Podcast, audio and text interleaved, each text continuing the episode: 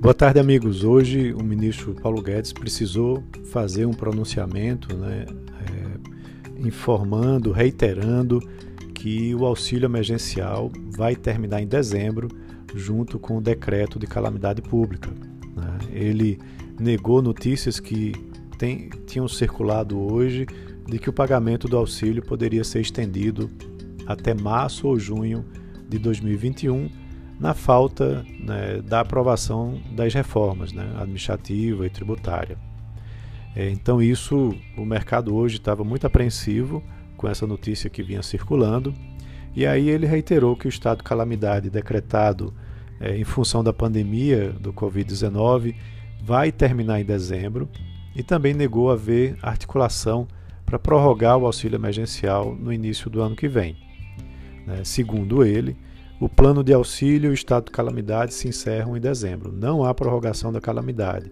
Essa articulação pela prorrogação do auxílio não existe.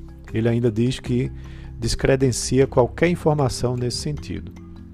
Essa notícia ela estava repercutindo negativamente no mercado, levando aí o ministro a fazer esse posicionamento. Né? É, segundo essas notícias, por ordem do presidente, o ministro teria deixado de defender as reformas estruturais e passado a investir na manutenção de programas assistenciais com o intuito de manter a popularidade do presidente. Coisa meio difícil né, de realmente ter acontecido, até pela postura do próprio Paulo Guedes. Ah, ainda se falava que Bolsonaro não acreditava mais haver tempo hábil para votar qualquer reforma este ano e que poderia optar estender, por estender o auxílio até março ou junho de 2021.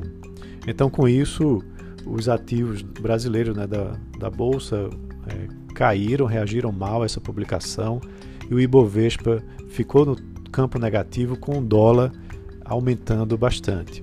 E aí, depois da fala de Paulo Guedes, a situação meio que se reverteu, né, fazendo com que a bolsa voltasse a subir e o dólar cair. Para vocês verem como a preocupação com essa questão fiscal é muito importante.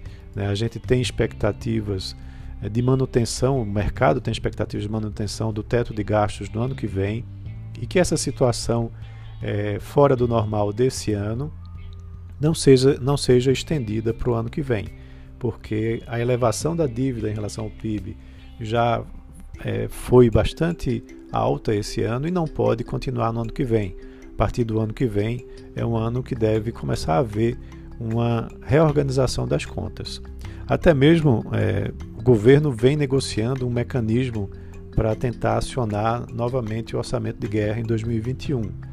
É, não seria um, um subterfúgio aí para deixar o teto de gastos, embora é, pudesse ser utilizado no caso de uma segunda onda forte da Covid no Brasil, que é um fato também difícil.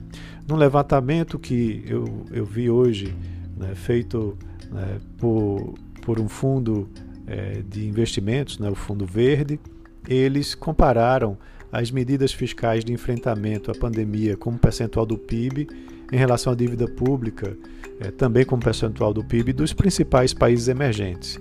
E o Brasil tem uma situação muito difícil. Né? Ele gastou muito e tem um nível de endividamento muito elevado né, diferente de outros países como África do Sul, Polônia, Tailândia, Peru, né, que, por exemplo, Peru e Chile gastaram muito, mas tem um nível de endividamento muito baixo. Então é uma situação difícil e que a partir do ano que vem precisa ser ajustada. Um abraço a todos e até amanhã.